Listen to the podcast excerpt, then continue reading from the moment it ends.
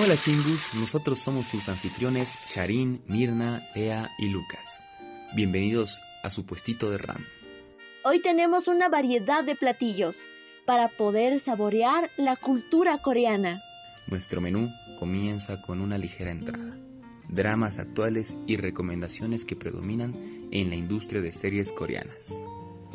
Para los platillos fuertes, como siempre tenemos el K-pop y la industria musical que predomina en el momento. Como platillo extra o de acompañamiento, tenemos rutinas skincare, historias y cómo crear tus propios productos de cuidado personal. Y por último, pero no menos importante, nuestro postre, comida coreana, historia y recetas adaptadas. Sin más que decir, comencemos a degustar cada una de estas delicias.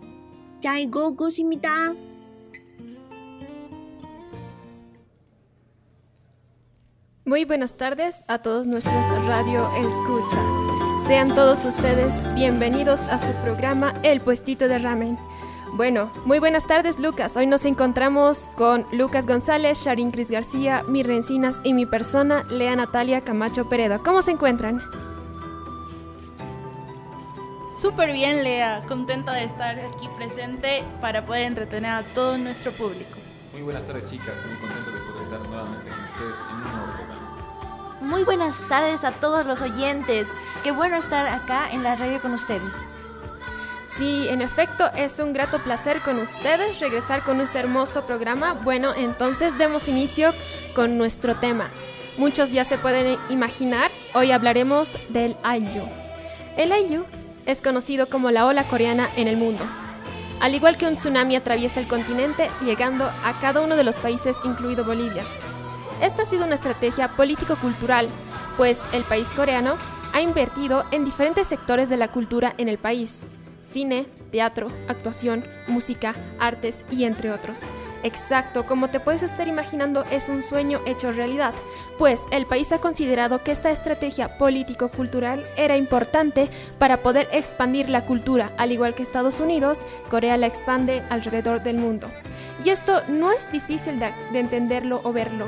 Actualmente, pues nos podemos dar cuenta que en solo Bolivia en Netflix, tres series coreanas han sido clasificadas como en el top 10. Asimismo, una película de habla extranjera ganó un Oscar como mejor película del año, Parasite, y esto tampoco es casual. También podemos ver diferentes prácticas como nuestro maquillaje o nuestras formas de vestir o de hablar, pues asimismo el skincare tradicional de Asia y Corea se practica en el mundo y también en Bolivia. Y por último, y no menos importante, la música del K-Pop, que nos rompe las barreras con sus letras, sus sonidos e historias visuales, llegando a ser invitados y nominados a premios internacionales y nacionales. El Anju ha llegado. Y hoy te vamos a dar una deliciosa saboreada con nuestra primera sección de los doramas.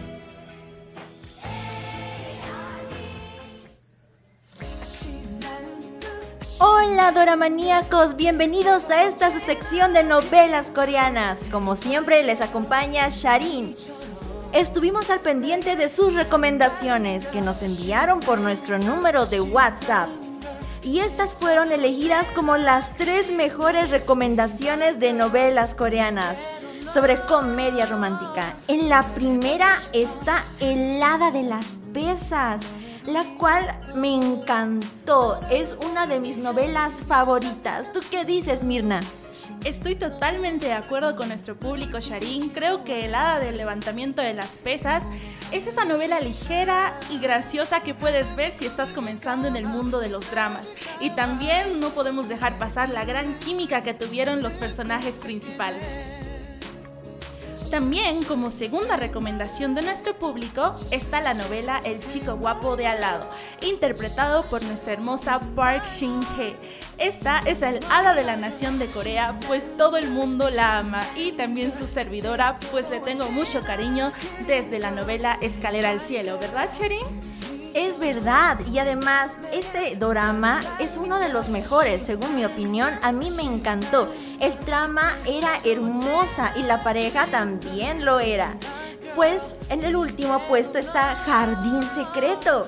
Creo que es este drama más icónico de los K-dramas, ¿verdad Mirna?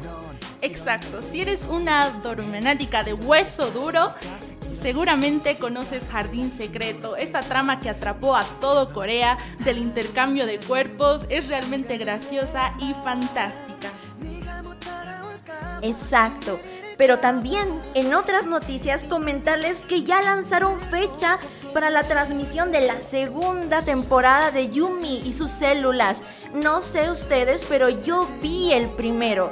Me encantó. La protagonizada por Kim Gong Eun. Es una de mis favoritas, digo yo. Wow, Sharin, qué gran noticia nos das hoy. La verdad, todos los fans de esta novela hemos quedado atrapados con el final que nos ha dejado colgados a todos. Y hablando de estrenos, comentarte que TVN acaba de sacar el tráiler de la novela If, que estará interpretada por la hermosa So Ye-ji, que ya nos había conquistado anteriormente en It's Okay Not to Be Okay. La veremos en un papel de malvada, la amante que se mente en medio de un matrimonio. ¡Wow! Así que mis doramaníacos estén atentos a estas novelas coreanas. Bueno, concluyendo ya la sección de dramas coreanos, pasamos con palabras de un minuto.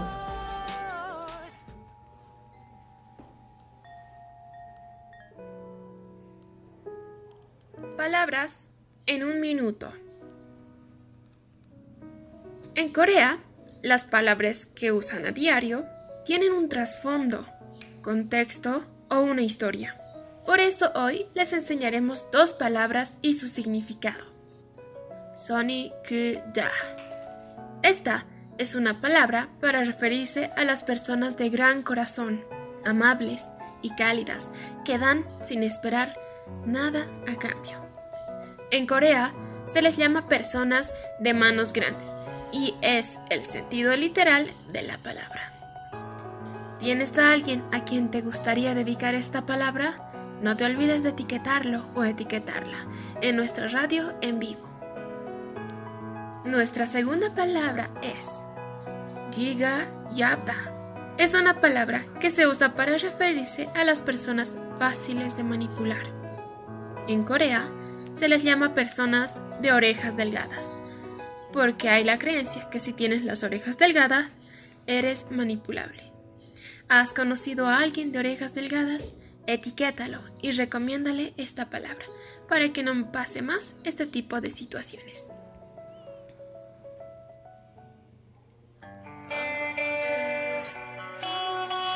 Hola, hola, yo soy Mirna y te doy la bienvenida al sector de K-Pop. Hoy estaremos analizando una canción del grupo Tomorrow by Together, más conocidos como TXT. Esto a pedido especial de nuestra seguidora Evelyn. Entonces, es hora de movernos un poco más atrás para charlar sobre esta canción, Loser Lover.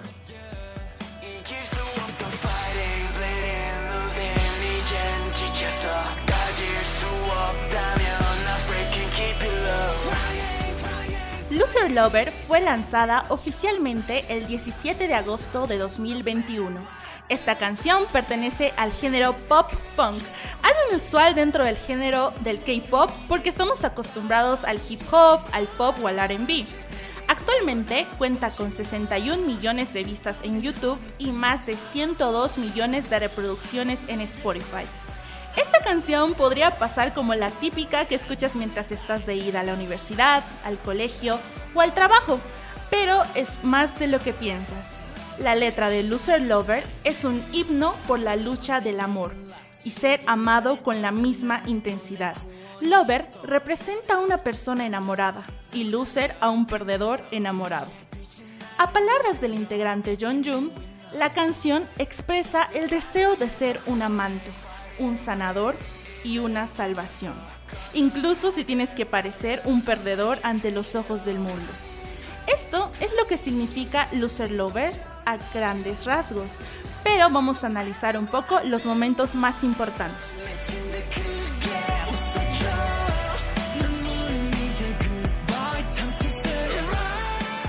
Me estoy escapando, lejos de este mundo. Sostengo tu mano aunque la mía esté llena de heridas pero no importa cuando estoy contigo. ¡Wow!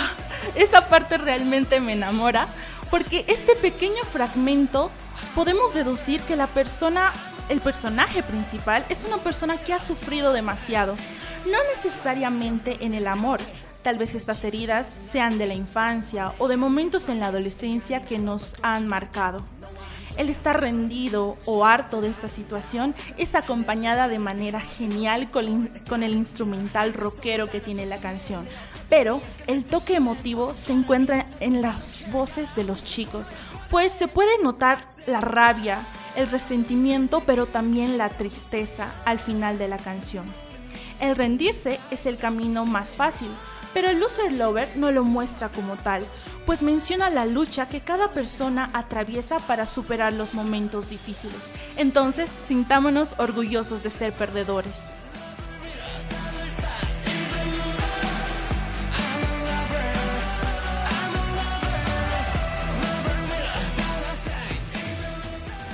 Esta vida es como una guerra, pero yo seguía perdiendo, pero tú me salvaste. Ahora, entramos a esta parte más linda de la canción. Pues aunque no nos habla directamente de una pareja, la canción te hace deducir que hay una chica o un ángel que llegó de la nada. Alguien que sana, que acompaña y ama de regreso. En la vida encontramos este tipo de personas y es genial como TXT es consciente de eso, pues a lo largo de la canción menciona que un perdedor se convirtió en un ganador por la presencia de alguien especial. La letra de Loser Lover y el ritmo acelerado del instrumental rockero te alenta a escapar. Dime, ¿no sentiste ganas de prender tu auto, poner el volumen al 100 y escapar de donde estés? Bueno, escapar de este mundo que te puede estar atormentando es genial y lo mejor es refugiarte en un amigo, un familiar o la persona a la que amas. Y este es el caso del grupo Tomorrow by Together. Ellos se refugian en la música y en sus fans. Me encanta realmente esta canción porque tiene un mensaje de superación, aunque no la puedas notar al principio. Pues ser un perdedor puede ser mal visto por la sociedad, pero amaste y ahora estás sanando y ese es el mensaje principal. Y como dijo TXT, corre, ríete como si estuvieras volviéndote loco y digamos adiós a las lágrimas. ¡Wow! Esto fue todo por el análisis de hoy. Espero que te haya gustado y sobre todo a ti Evelyn que nos pediste esta canción por el grupo de WhatsApp. También, dar un dato curioso, el grupo TXT estará realizando su comeback este lunes 9 de mayo, así que vamos a esperarlo con ansias y Moa, no te olvides de hacer stream.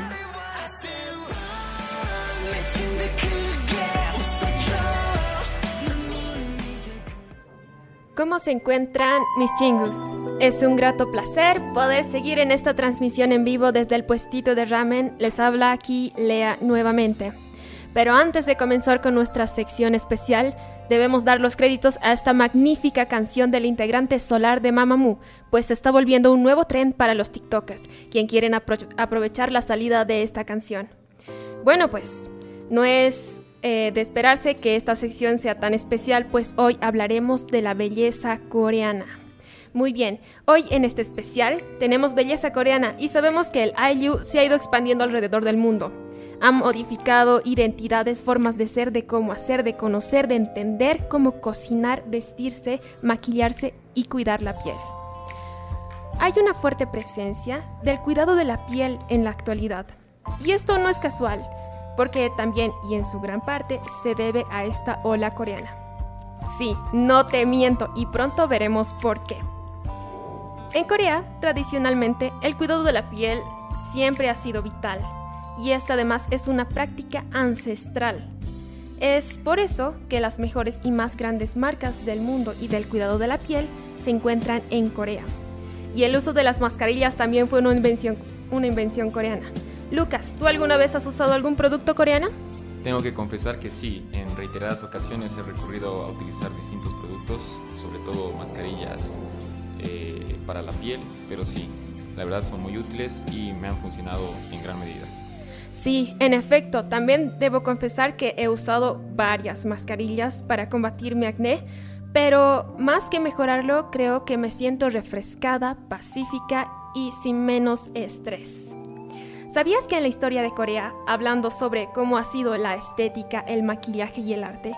Bueno, pues la estética femenina siempre fue buscar y tener esta piel pálida, como la de los vampiros, pero no tanto, porque buscaban ser blancos y los labios debían ser rojos o rosáceos.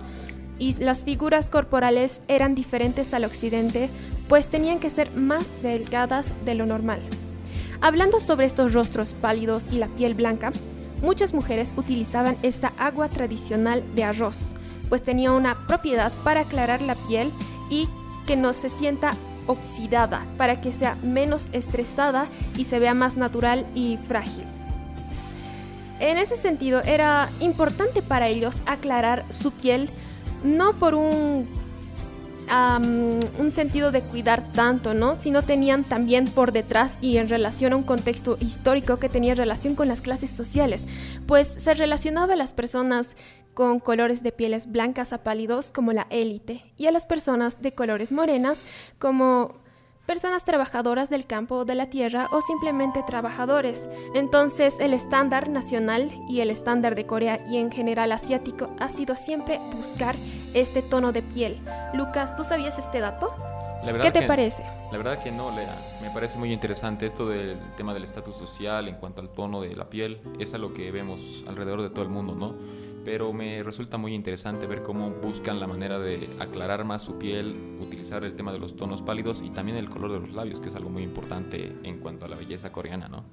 Claro, en efecto, sí. Me parece igual bastante interesante este dato y además, para complementar y para que termine siendo un dato de relevancia en la cultura asiática, ¿sabías que la estética china y japonesa utilizaban la predominancia de los labios rojos? Pero en Corea no buscaban pintarlos completamente y que se vea definido, sino buscan esta escala cromática que va desde lo fuerte a lo más claro, pues es con esto se lograba tener los labios con más volumen. Aquí te tenemos un tip para ti que nos estás escuchando desde ahí.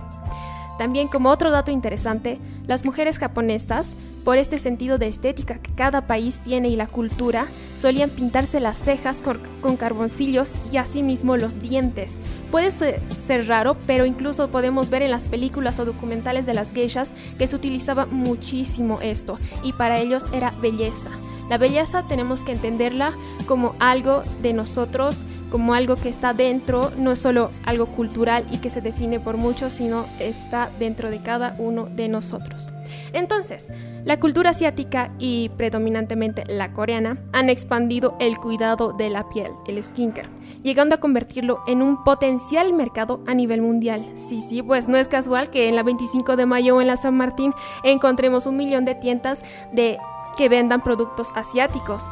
Y tanto así que conozco personas, amigos y demás que incluso hacen importar estos productos acá a Bolivia, desde Corea y que sean originales, ¿no? Eh, desde las tintas para labios, estos nuevos tonos para los las bases o el simple hecho de unas mascarillas, ¿no? Así que se puede ver este, esta fuerte influencia de la cultura coreana.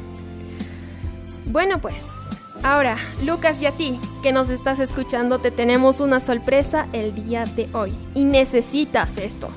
Vamos a estar listos para este día que vamos a crear. Agárrate un lápiz y un papel y entonces iniciemos. Consigue estos ingredientes de inmediato y comencemos con nuestra mascarilla. Bueno, hoy vamos a recrear una mascarilla que consiste de dos ingredientes muy difíciles de conseguir, porque claro, aquí la radio no te la va a poner difícil, ni fácil. Bueno, es un ingrediente que se le puede encontrar en cualquier parte del mundo y lo tienes en casa. Necesitas agua y arroz. Bueno, en primer lugar, agarra esta, este arroz y lávalo durante tres veces, porque sí, tienes que lavarlo según la cultura coreana tres o cuatro o cinco veces el arroz. Una vez que ya lo hayas lavado unas cinco veces, la cuarta vez con agua potable lo haces remojar durante cinco minutos para que posteriormente tú eh, dejes reposar esto durante toda la noche en ese frasquito de alcohol que ya no tiene alcohol. Obviamente desinfectenlo antes, ¿no? Y después de este reposo de 24 horas en tu frasquito, puedes echártelo a la piel antes de ir a tu universidad para hacer desaparecer esas ojeras de tu tesis o también antes de irte a dormir para sentirte menos estresada, relajada. Esto a todos nos ayuda. Esto ha sido todo en la sección de skincare y damos paso a nuestro segmento especial de la semana. No hagas esto en Corea.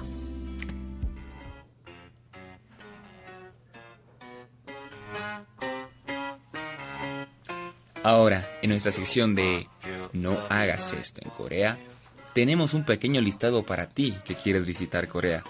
En Corea, las tradiciones culturales, principios y valores están muy forjados y son muy tradicionales. Al mismo tiempo se tienen supersticiones que están muy ligadas a su cultura, y entre estas encontramos la primera que es, no escribas tu nombre con lapicero rojo, pues existe la posibilidad o la creencia de que si lo haces, morirás. ¿Crees que esto sea real? Déjanoslo en los comentarios. La segunda es, no puedes dirigirte a una persona mayor, de un nivel jerárquico, alto o superior por su nombre. Se usan los proverbios de formalidad. ¿Alguna vez te pasó esto? ¿Tienes alguna experiencia relacionada? ¿Crees que en Bolivia hay lo mismo? Y por último, no tomes alcohol frente a un superior o persona mayor de tu edad. Esto debido a que es una falta de respeto hacerlo de frente, Debes girar a un lado, ocultar la bebida y tomar. ¿Por qué consideramos que esta práctica sigue vigente? Ahora que tienes toda esta información, ya sabes lo que no tienes que hacer. Gracias por escuchar nuestra sección de No hagas esto en Corea. Wow. Wow, entonces ya sabes lo que no tienes que hacer en Corea. Ahora continuamos con nuestra última sección, nuestro postre, comida coreana con Lucas González. Muy buenas tardes a todos, añojaseo a todos. Bienvenidos a la sección que nos gusta a todos, la comida, especialmente la comida coreana. Hablaremos de diferentes platillos como el kimchi y el kimbap, sus orígenes, su preparación y en qué espacios es apropiado comerlo. Además, tendremos una pequeña diferencia entre lo que es el sushi y el kimbap. Acomódese que comenzamos. El kimchi es un plato a base de verduras fermentadas, cuyo ingrediente principal es el repollo o la col china. Pero además está compuesto de otras verduras sazonadas y de igual manera fermentadas. En cuanto a su origen, el kimchi nació en Corea hace varios siglos por cuestión de supervivencia. La razón es contundente, pues la fermentación se presentaba como el mejor método de conservación para tomar verduras durante el largo invierno, cuando en esta época era imposible recolectarlas. El motivo principal para consumir las verduras de esta manera se debe a que en invierno las bajas temperaturas no permiten su producción. Por eso, la forma más fácil de conservación de las mismas y el método más eficaz para procurar su mantenimiento durante estos meses es la fermentación, porque asegura que se mantenga en óptimas condiciones. Este delicioso fermentado tiene su época de consumo masivo. Durante los meses de siembra, en Corea, las familias se reúnen para elaborar kimchi en grandes cantidades y tener para comer durante largo periodo de espera algunas curiosidades de este platillo, pues bueno, las familias en Corea consumen esta comida en grandes cantidades, pues llegan a comer hasta 20 kilos al año por persona, sin pasar por alto que incluso ha sido declarado Patrimonio Cultural Intangible de la Humanidad por la UNESCO. Tienes que probarlo. Nuestro segundo platillo, como bien lo dijimos, es el kimbap. El kimbap es un plato típico de Corea que consiste en un rollo de arroz con varios ingredientes y todo envuelto en un alga. Estos ingredientes van cambiando y suelen incluir verduras marinadas, huevo, carne, pescado, etc. Esta es una receta con la cual las mamás, los papás, los diferentes chefs pueden variar. El kimbap se traduce literalmente como alga, kim y arroz pap y se come en multitud de ocasiones. Es muy típico prepararlo para llevárselo de picnic, comerlo en la calle como comida callejera o también en las cafeterías de las universidades. El kimbap se puede comer con palillos en momentos más formales, pero generalmente se come con las manos y se lo considera más un plato para momentos y espacios informales. Sin duda alguna, ambos platillos cuentan con un origen llamativo, así como también están elaborados con ingredientes que gustan a cualquier paladar. Ahora sí, vamos a explicar un poco la diferencia, ya que hay mucha confusión entre el sushi y el kimbap. Pues bueno, la primera diferencia de ambos platillos es el arroz. El sushi usa un arroz sazonado con vinagre, mientras que el kimbap usa arroz mezclado con aceite de sésamo. Esto da como un resultado un arroz de sabor más dulce. Además, el kimbap también puede utilizar arroz negro o integral, mientras que el arroz que se utiliza en el sushi casi siempre es el arroz blanco. También encontramos una pequeña diferencia dentro de los rellenos. Así como también en el sushi se utiliza sobre todo el pescado crudo, mientras que el kimbap utiliza ingredientes conservados, ya que puede ser el atún enlatado, jamón y el queso. Una última diferencia pues es el estatus social. Como bien lo dijimos anteriormente, el kimbap es un platillo que se puede comer tanto con las manos como con los platillos, pero es un platillo más para momentos informales y de compartir, mientras que el sushi a menudo se considera una comida de lujo. generalmente se realiza una reservación para celebrar algún acontecimiento importante. Y bueno, esto es un poco sobre la diferencia entre el sushi y el kimbap. Eso fue todo de nuestra deliciosa sección de comida coreana. Nos encontraremos en otro momento con otras delicias. Tengan buen provecho. Ahora, nuevamente, agarren sus teléfonos por favor para el momento musical. Recuerden que pueden mandarnos sus pedidos por nuestro WhatsApp. Bueno, esto fue todo por el programa de hoy. No se olviden hacer sus pedidos musicales a nuestro número de WhatsApp oficial y también comentar qué les pareció el programa de hoy. Esto es un hasta pronto. Chao, Lea. Adiós, nos vemos en nuestro siguiente programa. Chao, Sharin. Hasta luego, compañeros, y también quisiera despedirme de todos mis doramaníacos. Hasta luego, Lucas. Ha sido un placer compartir micrófono con cada una de ustedes. Nos vemos en el siguiente programa. Chao, chao. Singus, esperamos que les haya gustado la combinación de nuestro ramen. No olviden que nuestro puestito se abre todos los viernes desde las 5 hasta las 6 de la tarde. Añoj.